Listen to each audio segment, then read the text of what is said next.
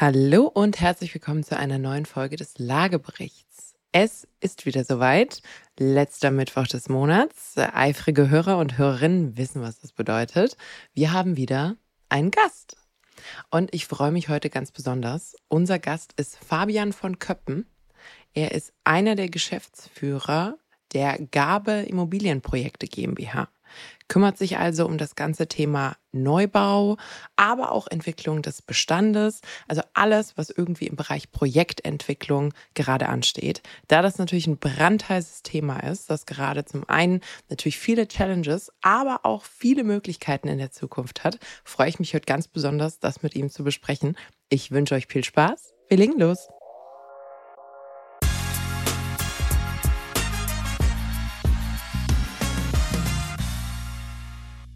Hallo Fabian. Hallo Katharina. Schön, dass du da bist. Ich habe dich gerade schon im Intro angekündigt, aber ich finde es immer schöner, wenn man sich selber vorstellt. Also sag uns doch mal einfach mal ein paar Sätze über dich. Wer bin ich?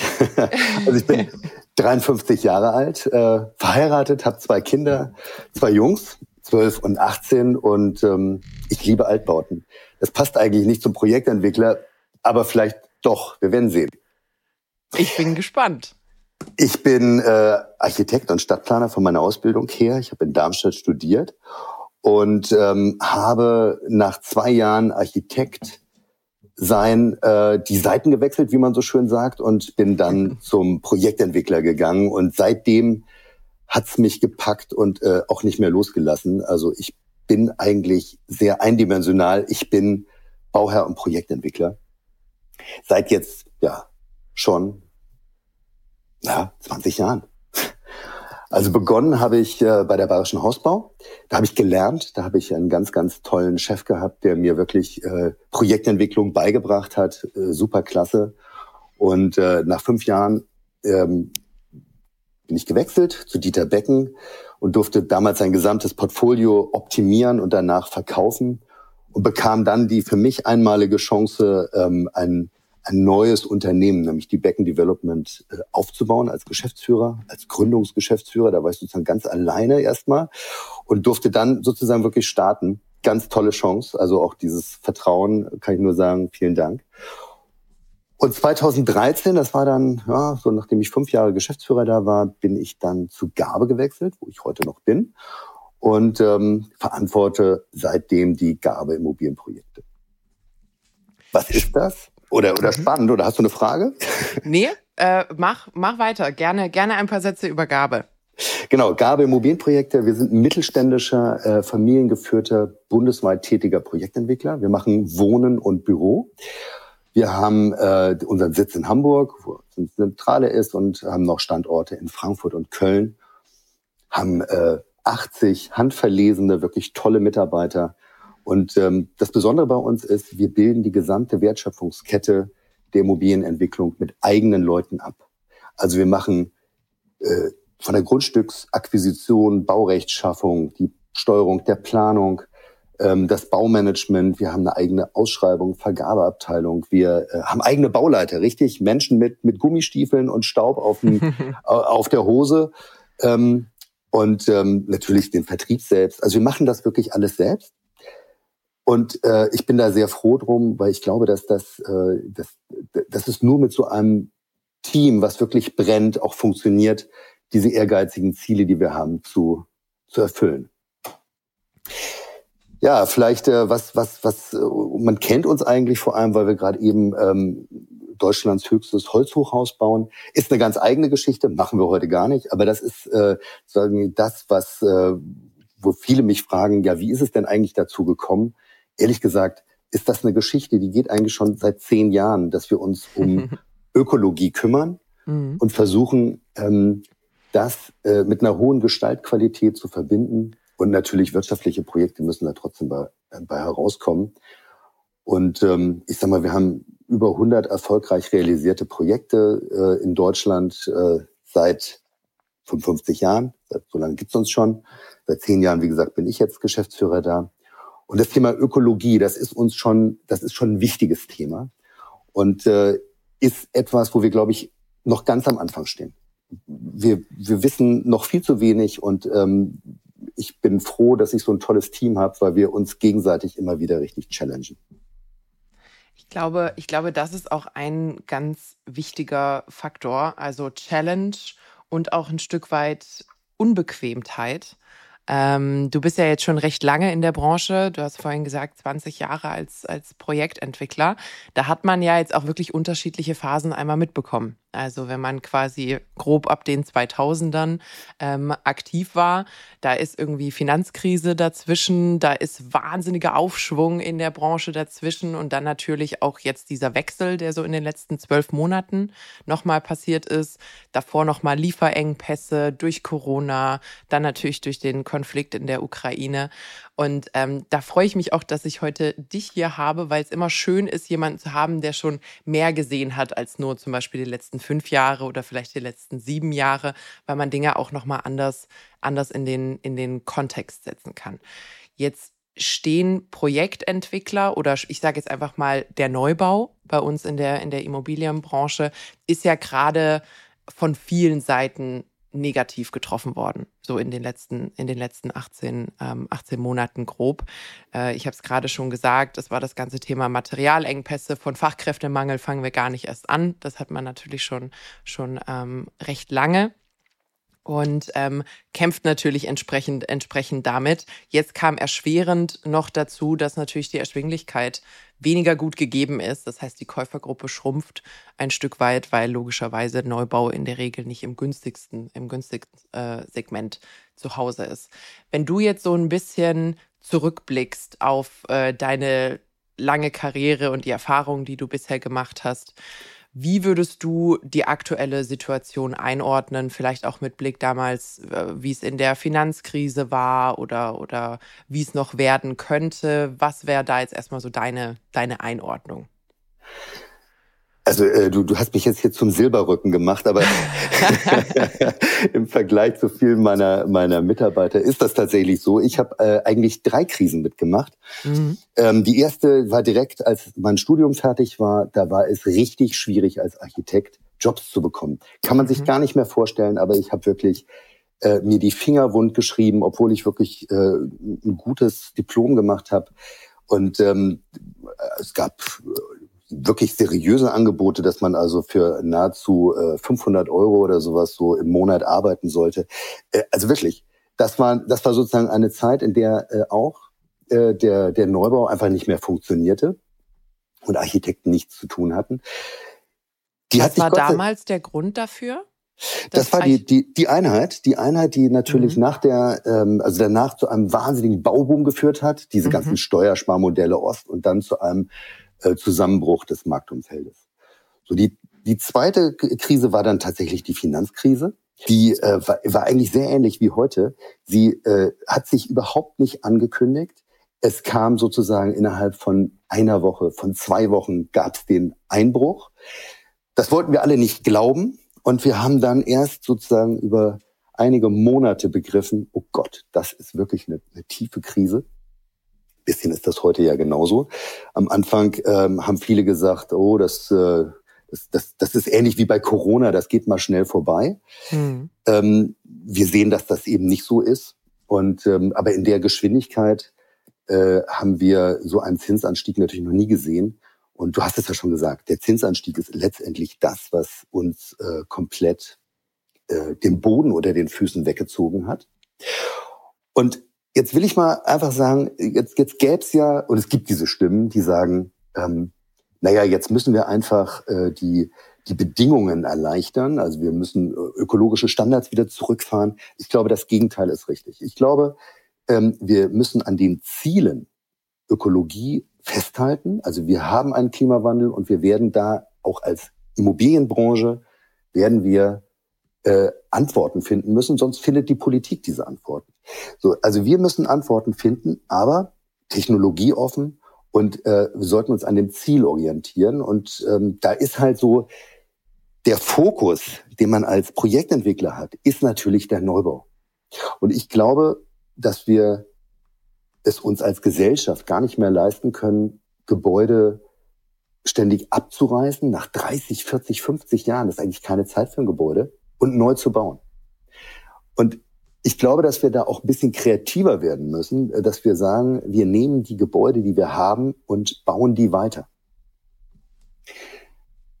Und ich, ich, ich kann nur dafür werben, wir selbst als, als äh, Gabe Immobilienprojekte, wir haben also ein tolles Projekt gerade in Frankfurt laufen, ein, äh, ein Bürogebäude, was äh, sehr schön gelegen ist, aber total in die Jahre gekommen ist. Es ist aus den 80er Jahren und äh, wir haben dieses Gebäude, ähm, ich sage jetzt mal, behutsam so angefasst, dass es aber komplett ein neues Bild, äh, ein neues Feeling äh, produziert und, und ein neues Image irgendwie kreiert.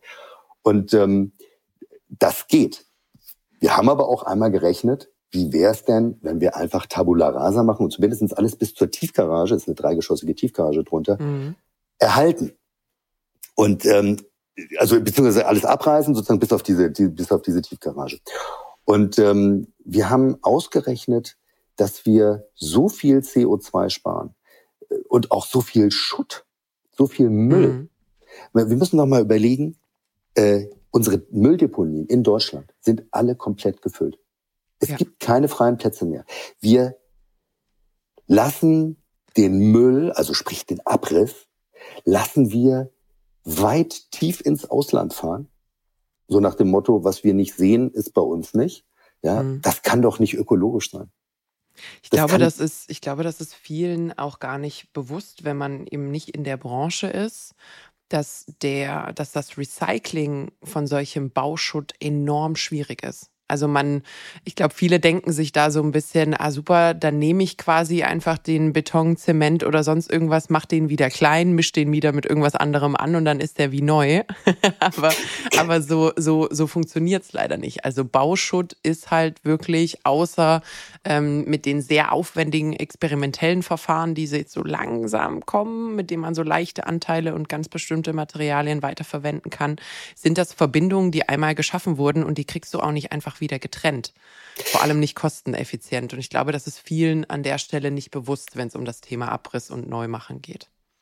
Das ist auf jeden Fall ein Riesenthema. Ich meine, das versuchen wir natürlich jetzt auch immer stärker irgendwie umzusetzen. Es klappt aber nur zu 50 Prozent, mhm. dass wir versuchen, ähm, auch Materialien einzubauen, die man dann auch wieder sortenrein trennen kann. Mhm. Ähm, Katharina, wirklich, äh, das, der, der, das Ziel ist da. Aber wir kriegen es, wenn wir ehrlich sind, auf der Baustelle nicht immer hin. Oder ich würde mal sagen, zu 50 Prozent kriegt man das hin. Es ist auch wichtig, dass man darauf achtet. Aber deswegen umso mehr muss man eben mit dem Bestand weiterbauen und man muss ihn auch vielleicht in einer gewissen Weise auch mal wertschätzen. Ich äh, habe eingangs gesagt, ich liebe Altbauten. Mhm. Und ähm, diese Altbauten, die sind, äh, äh die waren auch mal in den 50er Jahren irgendwie komplett unmodern. Da hat man den Stuck abgeschlagen, da hat man gesagt, äh, das ist ja alles irgendwie äh, ja nicht mehr modern und nicht mehr modern. Hat Teppich über den über die schönen Holzdielen gelegt. Genau, hat die hat die Decken auf zwei Meter vierzig abgehängt, war ja. um Heizkosten schon mit so dunkelbraunen Vertäfelungen und so weiter. Also schreckliche Sachen.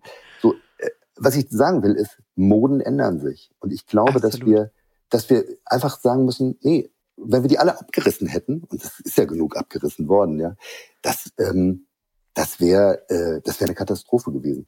Also ich glaube, wir können es uns sowohl ökologisch nicht leisten, ich glaube aber auch, wir können es uns ökonomisch nicht leisten, denn ähm, häufig stehen diese Objekte ja in guten Lagen mhm. ähm, an, äh, und, und, und haben zum Teil, gerade wenn sie sich aus den, aus den äh, 60er oder den 60er, 70er Jahren befinden, ähm, dann, dann haben die ein Baurecht, was wir so in der Form vielleicht gar nicht mehr äh, hinbekommen. Mhm. Also ich denke da an so, so schöne, äh, hässliche 50er, 60er, 70er Jahre Hochhäuser, die äh, wir zum Beispiel in Köln umgebaut haben, ähm, wo ich sage, die waren wirklich hässlich. Die waren einfach richtig, richtig hässlich. Und da haben wir aus Büros, haben wir ja fast insgesamt 700 Wohnungen geschaffen, wenn ich mal so all die Projekte, die wir da gemacht haben, zusammenzähle. Also wir haben das Goldstein-Forum in Köln gebaut, dann haben wir ähm, die Kaiserswerther Straße 270 in Düsseldorf, war ein Bürogebäude, das Gustav-Heinemann-Ufer, die ehemalige Zentrale der Industrie, ähm, also mit Flow äh, als, als Marketingname sozusagen in Köln, ähm, sind auch über 300 Wohnungen gewesen. dann in der Grafenberger Allee und so weiter. Wir haben also wirklich Wohnraum. In Frankfurt haben wir riesige Projekte gemacht. So, also wir haben damit die alten, wirklich hässlichen Häuser, es waren alles hässliche Häuser, die haben wir quasi zu attraktiven Wohnhochhäusern umgebaut. Mhm. Und das geht. Ich glaube, ich glaube, also ich finde es sehr schön, dass du das so, so direkt ansprichst. Erstens, dass es geht, weil ich finde, manchmal sieht man solche Gebäude und denkt sich, um Gottes Willen, das ist nicht zu retten. Das kann nur noch abgerissen werden und was Neues hingebaut. Mhm. Ich muss aber sagen, also da ist jetzt auch einiges an persönlicher Meinung an, äh, von mir drin, da würde mich deine auch interessieren. Ich finde aber, wir sind es unseren Stadtbildern auch ein bisschen schuldig, da nicht nur auf absolut 100-prozentige Kosteneffizienz, wenn das überhaupt der Fall wäre, ähm, zu gehen. Weil wenn man sich, also wir haben zum Beispiel, wir sind hier in der Nähe von Heidelberg Mhm. Ähm, und in Heidelberg gibt es die Bahnstadt. Das ist also ehemaliges Bahnareal, wo eben auch Schienen bekannt. und Co. genau, ähm, was irgendwann nicht mehr gebraucht wurde zum ursprünglichen Zweck und plötzlich ist in sehr guter Lage, sind da Flächen frei geworden, dass unsere HörerInnen das äh, ungefähr einordnen können. Und da ist jetzt quasi eigentlich ein, quasi ein Stadtteil entwickelt worden, kompletter Neubau. Und da stehen die typischen kubischen, würfelförmigen, größtenteils in Weiß- und Grautönen angemalten Neubaubauten drin. Mhm. Und ähm, das ist jetzt schön, also ist nicht vielleicht ist vielleicht nicht jedermanns Sache, aber ist jetzt sieht alles ordentlich aus und ist auch drumherum schön schön gemacht. Aber wenn ich jetzt zum Beispiel Heidelberg als Stadt besichtigen gehe, dann gehe ich nicht in die Bahnstadt und gucke mir die schönen Gebäude dort an. Und ähm, das ist so ein bisschen meine meine Schwierigkeit äh, beim Thema Neubau, ähm, dass nichts davon oder oder vieles davon, vieles davon so ein bisschen wenig Charakter hat. Und dass, wenn wir quasi so weiter Neubau gemacht hätten und vielleicht auch historische Bauten äh, oder, oder, oder ähm, ja, schönere Altbauten abreißen und sie quasi in diesem Stil, den wir jetzt die letzten Jahre gebaut haben, wieder hinstellen, dass da natürlich auch einiges an Charakter verloren geht. Und äh, gerade in Deutschland, glaube ich, unsere, unsere Stadtkerne sind vielerorts ähm, ja, haben es verdient, ein Stück weit erhalten zu werden in ihrem Flair und in ihrem Charakter.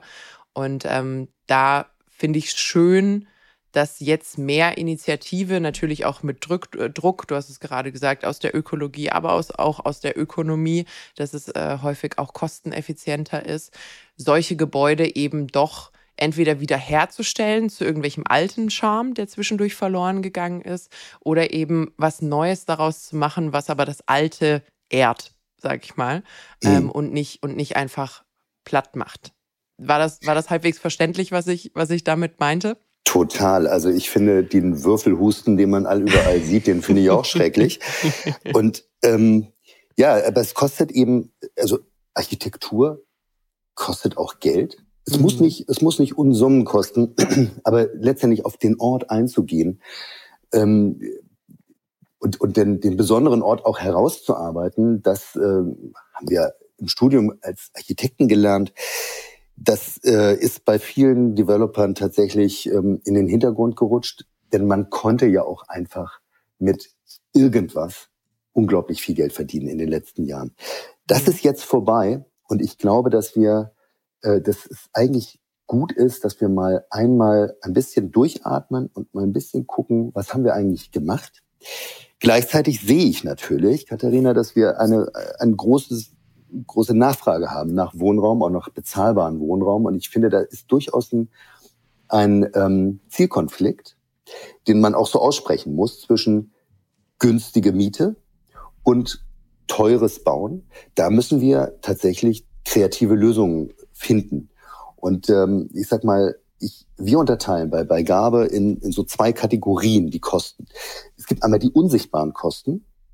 Das sind die Kosten wie Zinsen, äh, lange Genehmigungszeiten zum Beispiel, ja, kosten unglaublich viel Geld und führen aber nicht zu einer höheren Qualität, sondern das Geld mhm. ist einfach per Zins abgeflossen.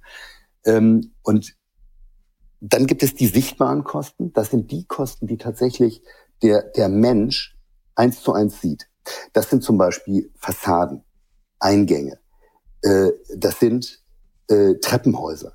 Ja, das sind also die Dinge, die die Menschen eigentlich anfassen Ja, also da, wo, wo ich, wo ich was anfassen kann, da muss es sehr hochwertig sein. Also mhm. hochwertig jetzt nicht in Form von äh, Marmor und, und, und so weiter, sondern da muss es so sein, dass man sagt, das kann auch tatsächlich ganz, ganz lange überdauern, also dauerhaft sein. Wir haben aber ähm, eben letztendlich häufig auch äh, Rückseiten von Gebäuden, die können deutlich einfacher sein. Mhm. Und ich, ich glaube, dass wenn wir einfacher bauen wollen, dann müssen wir zurück ins 19. Jahrhundert, nämlich Blöcke bilden, wo wir sagen, es gibt Außenfassaden, die sind schön, und es mhm. gibt innen drin, ich nenne es immer, ist die Wildsau. Da ist, äh, der, die sind funktionell, die pragmatisch. Funktionell. Die kann man auch, äh, da kann auch der, der, der Nutzer selber irgendwie seinen, seinen Balkon, ob der jetzt so rum oder so rum irgendwie seine Balkonverkleidung macht oder so, das ist mir eigentlich egal. Ja. Und, und, und das 19. Jahrhundert hat, wenn man da alte Schriften sich anguckt, dann, dann sieht man, die haben damals genauso schon drüber nachgedacht, wie kann man Geld sparen. Das waren nämlich damals die, die die Stadtentwicklung vorangetrieben haben, das waren Projektentwickler. Mhm. Das war nicht die Stadt. Das waren Projektentwickler, die wirklich Renditebau gemacht haben. Das sind die Stadtteile, die wir heute am schönsten finden. Nämlich die aus dem 19. Jahrhundert, die wirklich mhm. so mit immer mehr oder weniger gleichen, wir kommen dann noch ein bisschen auf das Thema elementierte Bauweise, gleichen Grundrissen, haben die ganze Straßenzüge irgendwie gepflastert. Mhm. Trotzdem sehen die individueller aus. Also ich sag mal so, dieses Thema, und zwar hat man sich nur um die Fassaden gekümmert, zur Straße hin. Ja. Aber die hat man richtig gut gemacht. Und individuell und, und so weiter. Und hat da auch ein bisschen Liebe reingesteckt. Denn das äh, sehe ich bei den, bei vielen Bauträgermaßnahmen eben nicht. Da, da heißt es, da ist, das ist wirklich Rendite getrieben. Wenn wir aber den Städtebau ändern und mehr zu Blockrandbebauung gehen, dann können wir wirklich viel Geld sparen. Und nicht einzelne Kuben. Denn die haben mhm. vier Seiten. Darauf will ich hinaus. Nicht eine, mhm. vier. Ich muss da gerade sehr an, äh, an quasi die Kompletterneuerung von Paris denken. Äh, mhm. durch, durch Hausmann, so wie du das ja. gerade beschreibst. Die hatten ja ähnliche Probleme, also ein bisschen Wildwuchs in der Stadt, die ist halt historisch gewuchert. Und äh, dann hat man beschlossen, wir brauchen gerade Straßen, wir brauchen Belüftung und im besten Fall sollte es hübsch sein. Und das hat man geregelt durch genau solche Blöcke und Standardisierung äh, und hat gesagt, so sehen Gebäude aus, so sehen Fassaden ungefähr aus. Ähm, und ich glaube, keiner kann, also über Paris kann man über viele Dinge vielleicht nicht so schön finden ähm, und ein Problem mit den Ratten haben, die da einem ab und an über den Fuß laufen. Aber das Stadtbild grundsätzlich und die Gebäude ähm, wirken sehr harmonisch und finde ich, haben sich auch sehr schön gehalten, so durch die Zeit. Katharina, äh, super, dass du gerade Paris ansprichst. Das ist natürlich irgendwie die, die, die Stadt meiner, äh, meiner Liebe und meiner Träume. Eine, ein Ding will ich da noch ergänzen. Mhm. Die Häuser sind alle siebengeschossig.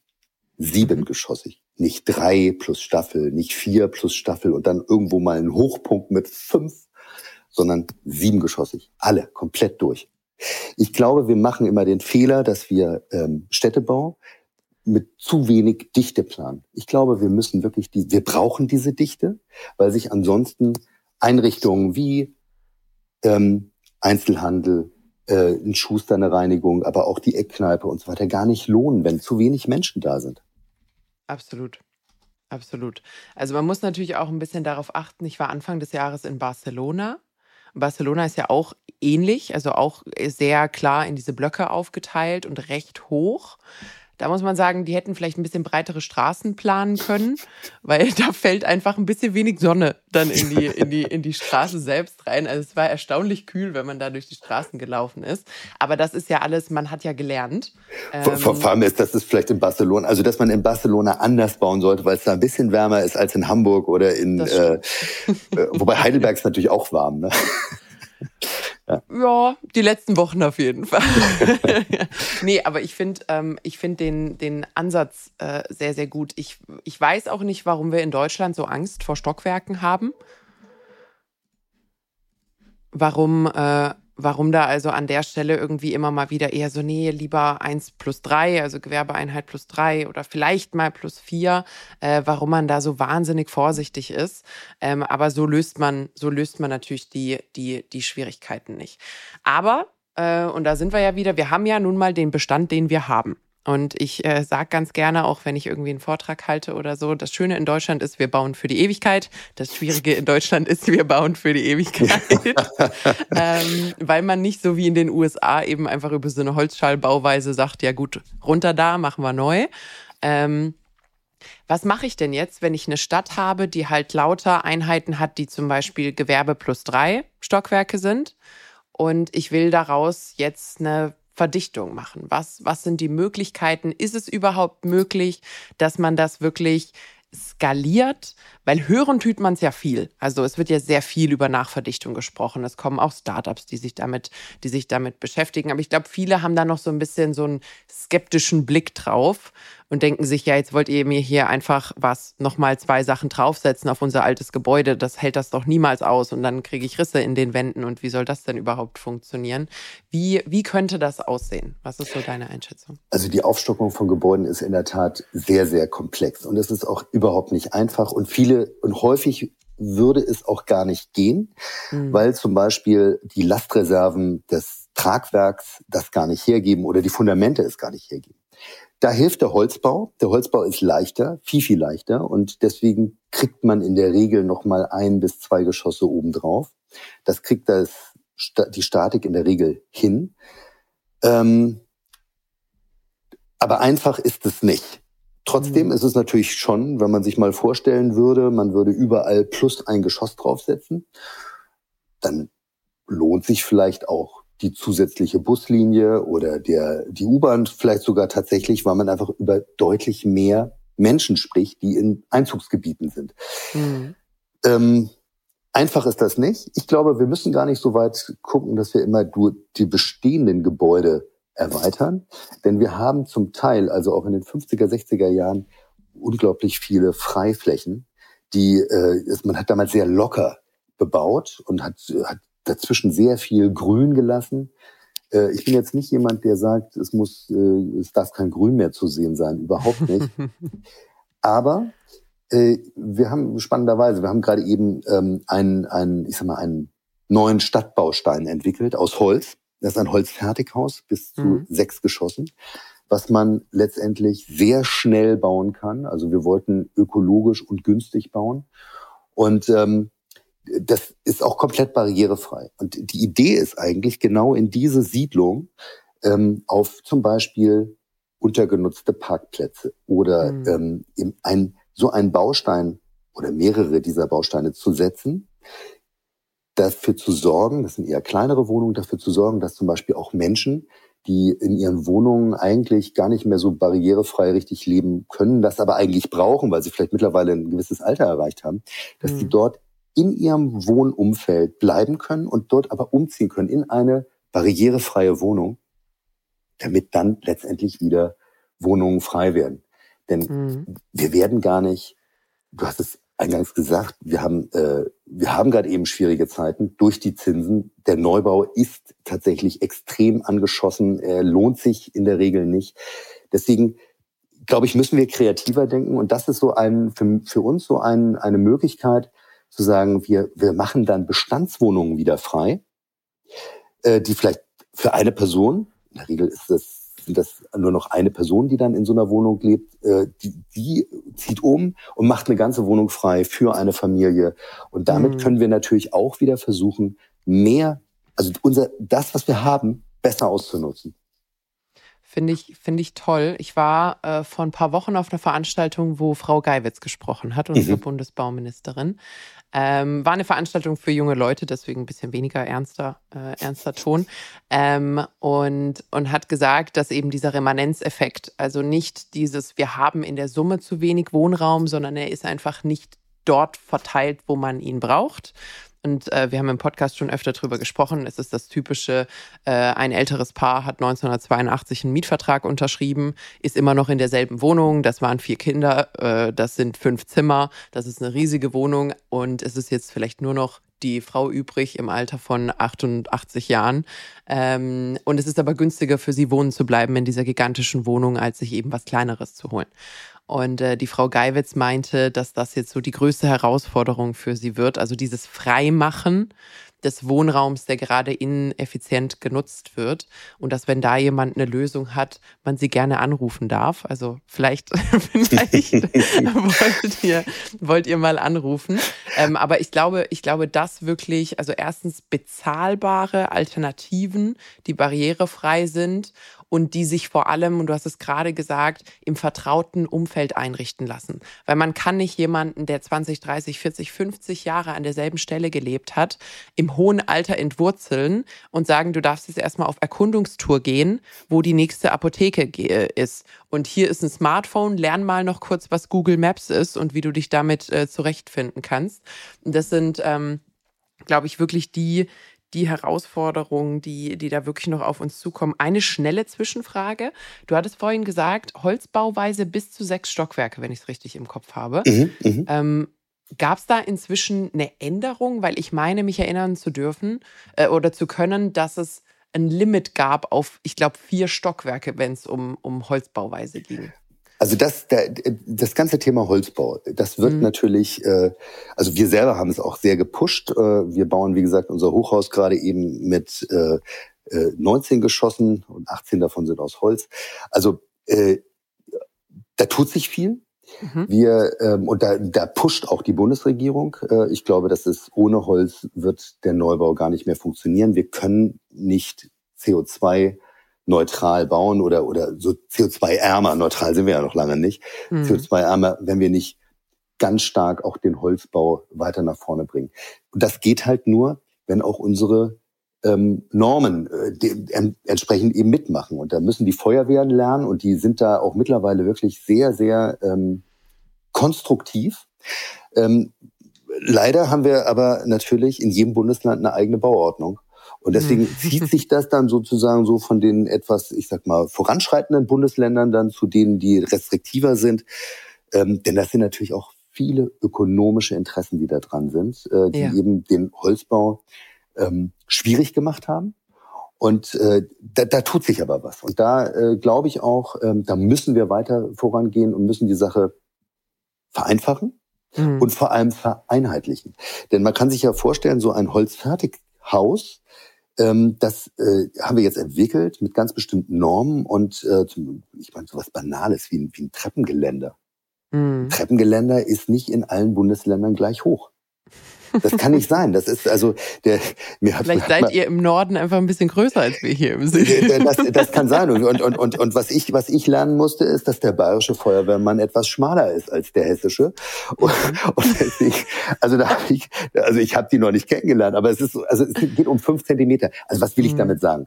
Ja. Wir müssen sichere Wohnungen machen. Wir müssen, aber wir wir sollten, ähm, ich sag mal, das ganze Thema äh, Vereinheitlichung. Wir brauchen eine Bundesbauordnung äh, mhm. da bin ich wirklich dabei. Und dann können wir auch natürlich ganz anders modular bauen und so weiter, weil wir, weil wir dann nicht für jedes Bundesland äh, was eigenes erfinden und damit Skaleneffekte schaffen. Das mhm. schafft 100 Prozent, wird es damit günstiger.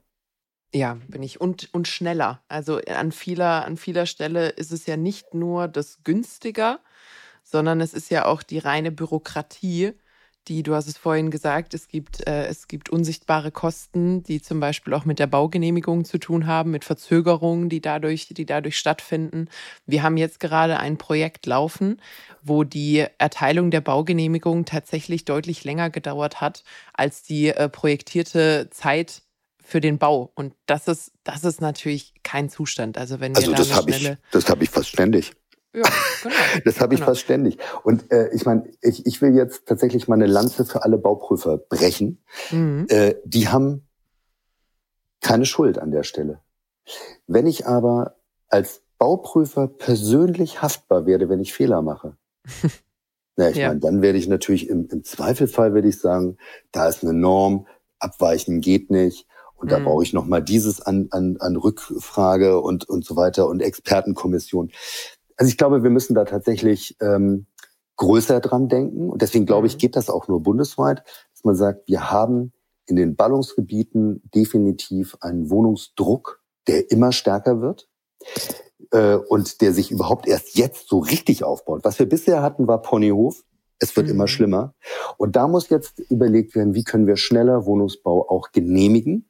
Also sowohl was das Baurecht angeht, also B-Pläne, ja, B-Pläne, als auch dann im Genehmigungsfall, wenn ich dann den B-Plan habe, dann muss es auch schnell gehen, dass dann auch tatsächlich eine Baugenehmigung in der üblichen Zeit tatsächlich genehmigt wird. Und da kann man anfangen, loszubauen. Ja, ja, sehe ich, sehe ich ähnlich. Du hast jetzt, also wir haben, wir haben natürlich das größte Problem äh, in, den, in den Ballungszentren. Du hast es gerade gesagt, das sind die, die schon am dichtesten bebaut sind. Das heißt, man muss sich ein bisschen was einfallen lassen. Ähm, es sind aber auch die, wo die größte Not herrscht grundsätzlich. Ähm, was, was ich noch spannend fände, ich habe in letzter Zeit recht viel über San Francisco gelesen und Oha. auch so ein paar YouTube-Videos. Also wir werden jetzt nicht auf die Tiefe der Auswirkungen des Silicon Valleys auf die Stadt San Francisco eingehen, sonst sitzen wir bis morgen da. ähm, aber es gibt, es gibt eben, also die haben natürlich wahnsinnig viele Bürogebäude von sehr vermögenden digitalen Unternehmen, die jetzt zwar versuchen, ihre Mitarbeiter wieder zunehmend ins Büro zu bekommen, aber das ist minder erfolgreich. Ähm, das heißt, in den, in den Städten ist es möglich, dass man also A, zumindest mal veränderte Ansprüche an Bürogebäude äh, hat. Ich glaube, das ist sehr realistisch.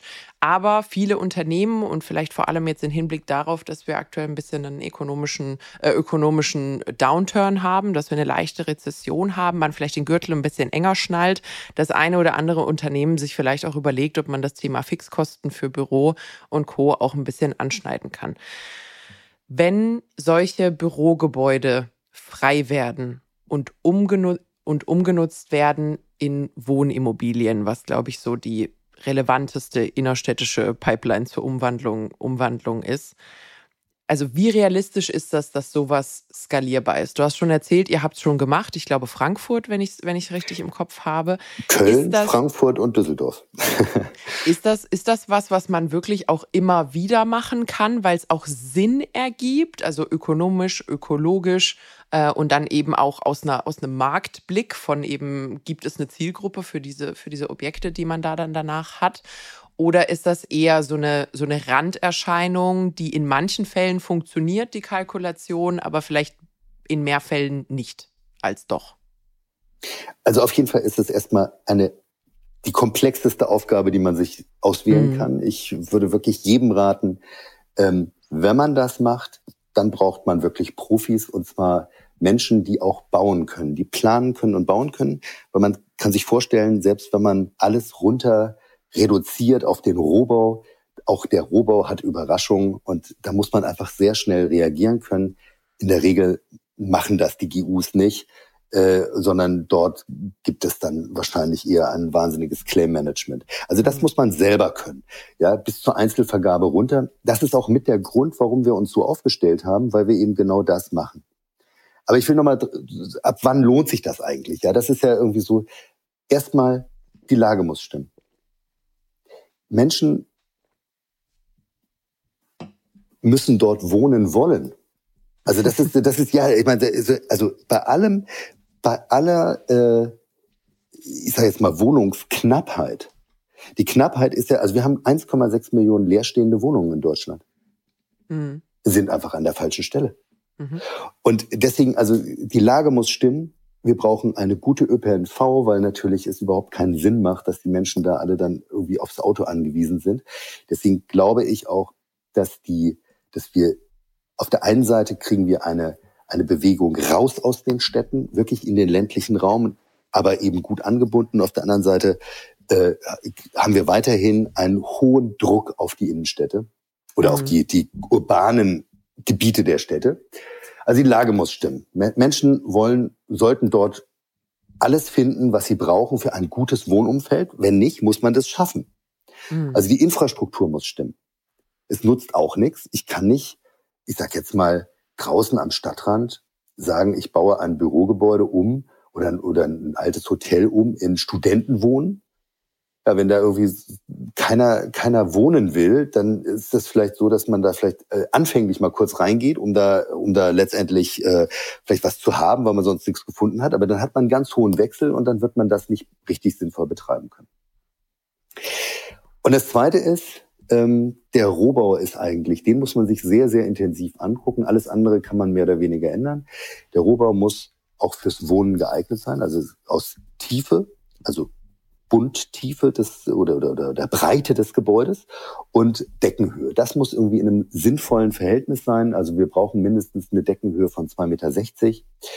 Ähm, die Treppenhäuser, die müssen so sein, dass man sie auch weiter verwenden kann. Wir können mhm. zusätzliche Treppenhäuser reinbauen, aber die Treppenhäuser müssen müssen weiter verwandt werden können, sonst macht das irgendwann keinen Sinn mehr. Mhm. Und dann ist natürlich wichtig, keine Wohnung ohne Balkon oder Loggia. Das muss möglich sein. Und auch mhm. das haben wir gelernt, ist gar nicht so einfach. Aber man, wie gesagt, man kriegt das hin. Ähm, man muss bisschen nachdenken, man muss äh, vielleicht das eine oder andere auch am Rohbau ertüchtigen. Aber je weniger ich dort machen muss und je mehr der Rohbau, der übrig bleibt, quasi ein, ein, ein Asset an sich darstellt, desto mehr, da spart man wirklich Geld. Also so ein Rohbau zu bauen, ist man schnell bei 600, 700 Euro pro mhm. Quadratmeter. Mhm. Also von daher, und wenn man dann noch eine, eine aufwendige äh, Tiefgarage zum Beispiel hat, dann kann das auch deutlich mehr werden. Bedeutet, dieses Geld brauche ich nicht mehr ausgeben. Und zweitens, ich bin deutlich schneller. Ja. Nicht, was die Genehmigung angeht, da müssen wir noch dran arbeiten. Ja. Aber vom Bauen her, also man, es leuchtet ja ein. Ne? Ich meine, wir, wir, dann, wir, wir entkernen so ein Gebäude und dann bauen wir es neu auf. Aber der Rohbau ist letztendlich, der steht schon da. Mhm. Und kann, es kann sofort losgelegt werden in verschiedenen Etagen, kann sozusagen gleich gearbeitet werden. Also wenn man von oben nach unten entkernt, ja, dann kann auch von oben nach unten irgendwie schon kann, kann gleich ausgebaut werden. Das, das geht dann sozusagen verkehrter Bauablauf, aber läuft dann sozusagen so runter. Das spart Zeit. Und Zeit hat wieder eine Dimension, die ganze Zeit nicht. Jetzt ja, wo wir zum Teil als Projektentwickler ja bis zu fünf und mehr Prozent Zinsen zahlen äh, für die Baufinanzierung. Mhm, absolut. Absolut. Nee, und ich glaube auch, was, was man ja auch so ein bisschen am, am Horizont sieht, ist ja das ganze Thema Kosten für CO2-Ausstoß. Also da, da, da sind wir noch relativ verschont worden bisher. Aber wenn die Regierung auch nur ansatzweise ernst macht oder die EU an der Stelle und wir das entsprechend umsetzen, dann ist natürlich das Stehenlassen, nicht abreißen, ähm, auch ein signifikanter quasi Boost für die CO2-Bilanz von so einem Gebäude. Genauso ist das. Und das ist etwas, was auch, glaube ich, noch, das beginnt gerade überhaupt erst, dass wir das mhm. uns klar machen. Wir haben auch zum Beispiel alle Artikel 8 Fonds, haben letztendlich für sich selbst dann gesagt, okay, dann kaufen wir nur noch zertifizierte Neubauten, die sind ökologisch, also energetisch gut, gar nicht ökologisch, sondern energetisch gut. Ähm, und, und dann haben wir sozusagen da was Gutes getan. Naja, mhm. wir haben wirklich, können nachweisen, dass der, das Einsparen von Rohbausubstanz spart so viel CO2, da kann man viele Jahre davon klimaneutral mieten, bis sich das mhm. aus dem Betrieb wieder sozusagen vielleicht nivelliert. Also den Rohbau stehen zu lassen, ist eigentlich so als Faustformel, hilft bei fast allen. Selbst wenn er nicht ganz optimal ist, äh, von, von, von, von Zuschnitten her oder sowas, ist es trotzdem besser, ihn stehen zu lassen. Hm. Spannend. Absolut spannend. Bin ich sehr, bin ich auch wirklich sehr, sehr gespannt, was man so in den, in den Innenstädten dann auch, auch sehen wird, dementsprechend. Äh, ich habe ein letztes Thema. Ähm, und zwar haben wir da öfter, öfter in letzter Zeit mal darüber gesprochen. Und das war das ganze Thema Betrieb statt Vertrieb. Auch jetzt aus einer Sicht ähm, des, des Projektentwicklers. Du hast vorhin gesagt, ihr habt den Vertrieb sogar selbst im Haus. Ja. Ähm, wenn sich der reine Bau und danach Verkauf jetzt nicht mehr so gut rechnet, wie er das vorher getan hat oder sich in einigen äh, Assetklassen vielleicht auch gar nicht mehr rechnet. Ähm, dann sind jetzt gerade ähm, viele mit dem Gedanken unterwegs, dass man dann vielleicht das Asset länger halten muss, mhm. um den Profit aus dem längeren Betrieb zu holen. Da gibt es dann unterschiedliche unterschiedliche Dinge. Eins ist natürlich der Cashflow aus der Miete, ähm, aber auch der wird sich ja im Rahmen halten müssen, ist ja alles reguliert.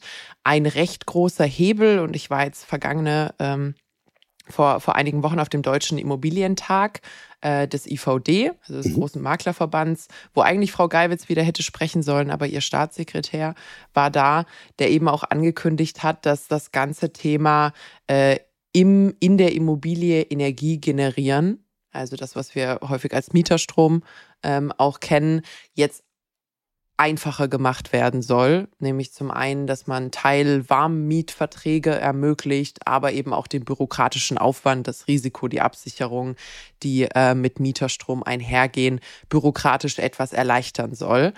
Siehst du in Zukunft das Thema Betrieb eben auch für Projektentwickler ähm, größer im Fokus oder glaubst du, wir bekommen es hin, durch Innovation ähm, quasi diese Erschwinglichkeitslücke wieder zu schließen, sodass man so ein bisschen wieder äh, zum Modus operandi von vorher gehen kann, nämlich ihr seid fürs Bauen da und ihr verkauft danach und äh, haltet euch vielleicht nicht so sehr an den Betrieb von Immobilien. Also ich, äh, das sind ja zwei Fragen. Die eine Frage, äh, die kann ich beantworten. Ich glaube, wir werden uns in den nächsten Jahren eben ganz anders mit dem Betrieb von Immobilien beschäftigen müssen. Wir werden also mhm. quasi zu naja, in einer gewissen Weise zu Asset Managern, mhm. weil wir die Sachen so nicht verkauft bekommen. Und ich glaube, da ist eine Riesenchance drin.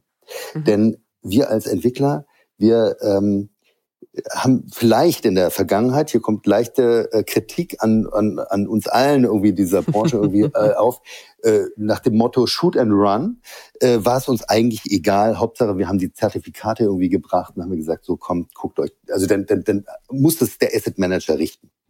Und ähm, in der Tat merken wir, dass äh, viele auch gesetzliche Vorschriften, die also auch, auch Klimaschutzvorschriften oder auch energetische Vorschriften, nicht wirklich zu einem zu einer echten Ersparnis, einer echten Energieersparnis führen.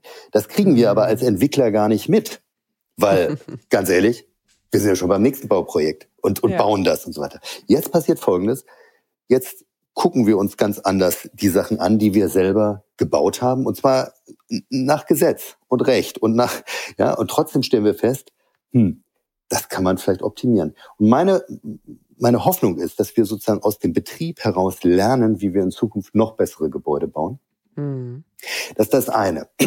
Natürlich werden wir nach vielleicht drei Jahren, vier Jahren, wer weiß das, ich, ich habe keine äh, Kristallkugel, äh, werden wir wieder stärker uns auf unseren eigentlichen Fokus reduzieren, nämlich wir bauen für andere. Äh, ich, ich glaube, dass das, dass das eine, eine temporäre Erscheinung sein wird. Es macht durchaus Sinn. Ähm, ein, ein Asset Manager und ein Projektentwickler, das sind sehr unterschiedliche äh, Unternehmen. Ich sage immer, der eine rennt, der andere sitzt. Mhm. Es sind, sind unterschiedliche Mentalitäten auch. Beides braucht man. Und ich bin sehr froh, bei Gabe haben wir letztendlich beides, zwar in verschiedenen Unternehmenseinheiten, aber wir haben, wir lernen voneinander und wir arbeiten sehr eng miteinander. Also da ist quasi eine integrierte Plattform, mhm. die mal mehr entwickelt und mal mehr hält. Also, und das ist, glaube ich, der, der richtige Ansatz. Denn die meisten Asset Manager, die so gar nichts mit dem Bauen zu tun haben, und das sind wirklich die meisten, die stehen jetzt vor ihren Problemen, nämlich sie haben Häuser, große Häuser, Bürogebäude und die Mieter sind vielleicht ausgezogen oder sie drohen mit Auszug oder sie wollen nur noch die Hälfte haben, weil sie gar nicht mehr so viel mhm. brauchen wegen, wegen Homeoffice. Und ähm, was macht man mit diesen Immobilien? Und jetzt, mhm. glaube ich, braucht man wieder sozusagen beide Seiten, Entwickler und Asset Manager, um zu überlegen, wie kriegen wir die wieder zukunftsfit. Mhm. Finde ich Finde ich eine sehr, sehr spannende Perspektive. Auch vor allem der, äh, der Part von, äh, dass man auch als Projektentwickler überspitzt gesagt nicht mehr sagen kann, nach mir die Sintflut. ähm, äh, und, und auch Theorie und Praxis wieder so ein bisschen zusammenfindet. Weil ähm, wir sehen es jetzt auf einer kleineren Ebene, also auch bei Standardwohnimmobilien, äh, im Energieausweis. Mhm. Nämlich, dass ein Bedarfsausweis ausgestellt wird, der Energieeffizienzklasse B bescheinigt. Und wenn man dann aber einen Verbrauchsausweis erstellen würde, dann landet das Objekt plötzlich in E. Oha, und, ja. und, und das darf uns natürlich nicht passieren, dass wir jetzt auf dem Papier zurechtrechnen ähm, aber der Klimawandel wird halt nicht auf dem Papier als äh, beendet erklärt und als gelöst erklärt, sondern der muss natürlich in der Realität gelöst werden. Also ich glaube, da ist auch so dieses mindestens Transparenz schaffen und vielleicht mehr miteinander vernetzen der gesamten Wertschöpfungskette durchaus wertvoll, um eben auch Learnings und Feedback zu erhalten. Also, dass man dann wiederum aus dem Betrieb ihr lernen könnt, hey, das und das Material, wenn wir es kombinieren mit dem und dem anderen Material, äh, sorgt vielleicht durch irgendeine Freak-Feuchtigkeitsentwicklung, die keiner von uns hätte sehen können, ähm, für viel zu viel Wärmeleitung. Und ähm, wir haben eine schlechte Energieeffizienz, obwohl, obwohl wir dachten, dass das total super funktionieren würde. Und wenn man da keinen Feedback-Loop hat, dann macht man es natürlich die anderen Objekte genauso weit macht man es natürlich die anderen Objekte genauso weiter. Also da sehe ich schon, sehe ich schon viel, ähm, viel Potenzial. Aber auch beim Nutzer, ne? Also der Nutzer Absolut. selbst, der muss auch einen Feedback-Loop kriegen, denn das äh, sehen wir natürlich auch im Mietwohnungsbau ganz stark. Ähm, dass wenn Menschen nicht wissen, was sie an äh, Energie verbrauchen, das hat man jetzt gemerkt, als die, als äh, die die Presse äh, und die Politik äh, vor äh, enorm steigenden Gaspreisen gewarnt hat. Und da haben die Menschen natürlich wirklich Energie eingespart, mhm. weil sie plötzlich wussten, das geht irgendwann in ihr eigenes Portemonnaie. Ja. Und ähm, wir haben so ein Experiment gemacht. Äh, das sind äh, Duschköpfe, die äh, zeigen, dass man, ähm, also zeitgesteuert sozusagen, mhm. nach, nach drei Minuten wandelt es von grün, dieser Duschkopf, so ein kleiner, so ein kleiner Ring, in orange und dann irgendwann rot. So nach dem mhm. nach dem Motto, du brauchst eigentlich nicht länger als drei Minuten zu duschen, vier Minuten gehen auch noch, ab fünf bist du angezählt. Wird es dann auch kalt? nee, also ist dann nicht wie bei, nicht wie bei Hitchcock unter der Dusche. Nein, äh, aber, aber, aber generell, das sind so Dinge, ich glaube, die Menschen würden mitmachen, wenn sie äh, eine Wahl haben, das ist ganz wichtig. Also man muss auch mal länger duschen können, wenn man sagt, das will ich jetzt so. Also sie müssen mhm. nur einfach ihr, ihr Verhalten äh, muss sozusagen, sie müssen verstehen, dass sie sparen können und zwar selbstbestimmt. Und ich glaube, dann klappt das auch, weil dann plötzlich alle anfangen, ähm, freiwillig mitzumachen, denn es kostet ja auch Geld. Mhm. Und da bin ich auch ein großer Freund vom CO2-Preis. Der führt zu Innovation, da bin ich ganz sicher. Was nicht funktioniert ist, dass man zu viel Bürokratie und Bürokratismus sozusagen auf so einen Prozess drüber stülpt und meint, man kann alles staatlich regeln. Weil dann mhm. passiert Folgendes, dann, dann, dann dann haben wir, dann ist das Wichtigste, was wir machen, ist dann quasi nur noch Zettel ausfüllen. Und diese Zettel, die geben wir ab und dann ist alles fein. Aber ob es wirklich fein ist, das sehen wir ja überhaupt erst aus den Verbräuchen heraus. Und die Verbräuche sind halt nicht nur anlagentechnisch, sondern die sind halt auch nutzerspezifisch. Ja, ja. Und ich glaube, also ich glaube, da hat die Industrie noch ein bisschen ein Marketingproblem, sage ich, sag ich jetzt mal, was diese Maßnahmen angeht. Wir haben es ja jetzt ähm, gemerkt, auch über die, ich sag mal, Energiekrise, die wir hatten, dass wir, wenn man sparen hört, ähm, die Leute weniger denken, ah, okay, irgendwie eine Effizienzsteigerung. Das heißt, ich kann den Lebensstandard eigentlich behalten, aber es wird dann an einer bestimmten Stelle optimiert sondern man ist sofort in so einem Mangeldenken drin. Also man hat's, ähm, ich habe es tatsächlich auch an meinem eigenen Wohnhaus bemerkt. Da wurden dann äh, wurden die Wasserboiler zeitoptimiert. Also dass man gesagt hat, okay, morgens ist genug heißes Wasser da, abends ist genug heißes Wasser da und zwischendurch fahren wir quasi die Heizung ein bisschen runter. Ich bin immer noch der Meinung, dass wenn man einfach nichts gesagt hätte, keiner das gemerkt hätte. Du, man hätte ganz normal morgens geduscht, bevor man zur Arbeit geht. Ähm, Fürs Kochen hat, braucht man sowieso kein heißes Wasser aus der, aus der Leitung und abends hat man, wenn die Kids irgendwie ins Bett gehen und Co., wieder ganz normal warmes Wasser zur Verfügung gehabt. Aber allein die Tatsache, dass das optimiert wurde, hat quasi absolut für Empörung gesorgt von nein, dann, dann, dann ist das nicht mehr so wie vorher und ich möchte an der Stelle quasi nicht an Lebensqualität verlieren. Und ich glaube, da diese, dieses Effizienzdenken von es kann effizienter und ressourcenschonender und energiesparender sein, ohne dass man da jetzt an Lebensqualität verliert. Ich glaube, da, da, da müssen wir alle noch ein bisschen was lernen. Stimmt, das ist so. Also ich glaube, manchmal, manchmal, ähm, äh, vielleicht ist es auch so, dass ein, ein gewisser, eine gewisse Einschränkung, also jetzt hier, dass man tagsüber irgendwie eben keine, kein oder weniger Warmwasser, ist ja nicht so, dass man gar kein Warmwasser hat, sondern genau. es ist aber nur ein bisschen weniger, dass man diese Einschränkung gar nicht spürt. Und äh, ich, ja, aber das, das Menschen irgendwie klar zu machen, ähm, manchmal ist es besser, nicht zu fragen, das stimmt. ähm, ich, ich glaube trotzdem, dass man, äh, wenn man, dass man das zum Beispiel auch über den Preis regeln könnte, jetzt hier nicht beim warmen mhm. Wasser, mhm. aber bei, bei Energie zum Beispiel, bei Strom. Mhm. Natürlich ist es so, es gibt den Nachtstrom und der ist günstiger als der Tags. Äh, und dann denke ich mir, kann der ein oder andere das doch vielleicht ganz gut ausnutzen mhm. und kann damit Geld sparen. Mhm. Er kann es aber wahlweise machen und er macht das vielleicht irgendwie an 360 Tagen macht das so, an fünf Tagen macht das anders. Mhm, absolut, absolut. Also ich bin auch wirklich mal gespannt, wenn, wenn jetzt das Thema Photovoltaik vermehrt kommt. Das heißt, wir müssen die Sonnenstunden ausnutzen, in denen wir maximal günstigen Strom äh, gegebenenfalls auch aus dem eigenen Gebäude haben, was man sich da so einfallen lässt weil ähm, also obwohl wir Deutschen, wenn, wenn uns jemand, wenn uns jemand das überstülpt, ähm, das nicht so gerne mögen, ist man ja dann doch irgendwo ein Sparweltmeister. Und ähm, und ich habe mich da auch hier im Podcast schon mal unterhalten mit Anbietern äh, für Balkonkraftwerke die dann eben darüber gesprochen haben, wie schnell man Änderungen in der, im Tagesablauf der Leute sieht, die ihren Tagesablauf dann darauf optimieren, wann quasi der meiste Strom da ist. Das heißt, ich steuere meine Waschmaschine, dass sie mittags anfängt, anstatt vielleicht abends, äh, wenn, wenn ich sonst gemacht hätte. Oder ich schmeiß den, äh, den Geschirrspüler auch um 11 Uhr an, anstatt irgendwie um 17 Uhr. Und ähm, ich glaube, da ist auch noch sehr, sehr viel Potenzial drin, einfach durch so kleine Optimierungen, vor allem wenn man die natürlich dann hochskaliert äh, auf irgendwie 50 oder 100 Wohneinheiten, die da in so einem, in so einem Haus drin sind. Das glaube ich auch. Ich bin gespannt. Ich glaube, wir werden alle so ein bisschen an unserer Komfortzone kitzeln müssen in Zukunft, aber Veränderung ist ja nicht signifikant, wenn sie bequem ist. ähm, dementsprechend bin ich auf jeden Fall sehr, sehr, sehr gespannt, was da, was da so auf uns zukommt.